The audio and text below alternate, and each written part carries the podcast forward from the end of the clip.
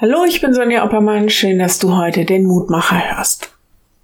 Ein gesunder Schlaf ist so unendlich viel wert und für unsere Gesundheit und unser Lebensgefühl so wichtig.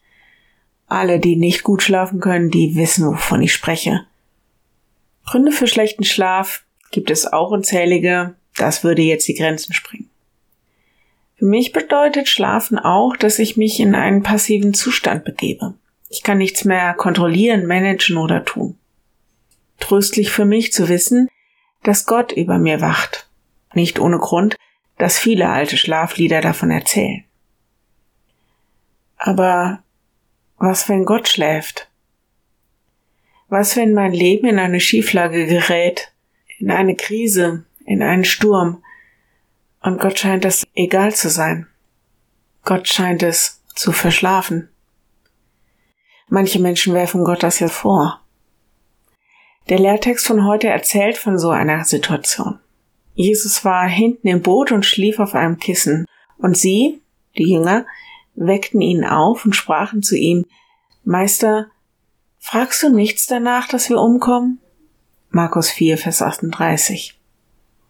Klar kann Jesus gut schlafen, wird ja gar keinen Sinn machen, wenn er im Sturm umkommt. Aber viel wichtiger ist doch, was die Jünger tun. Okay, ja, es mangelt ihnen an Zuversicht.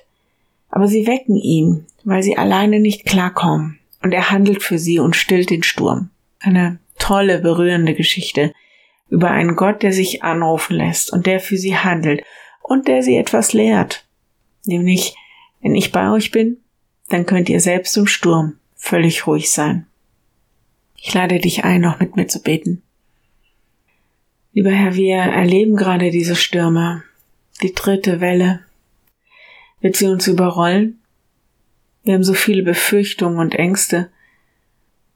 Lass uns doch erleben, dass du nicht tatenlos daneben sitzt, sondern lass uns erfahren, dass wir bei dir sicher sind. Mit großer Betroffenheit trauern wir um all jene, die liebe Menschen verloren haben. Wir bitten dich, dass du sie jetzt mitten in diesem Sturm festhältst. Wir bitten dich um deinen Schutz für uns und unsere Lieben. Diejenigen, die jetzt krank sind, egal ob Covid-19 oder irgendeine andere Krankheit, Herr, denen steh bei, dass sie wieder genesen. Und wenn du es anders vorsiehst, dann schenk Kraft und Beistand, den ganzen Weg zu gehen. Herr, wir vertrauen uns dir an und bitten dich, dass du uns hältst. Amen. Morgen ein neuer Mutmacher. Bis dahin bleib behütet. Tschüss.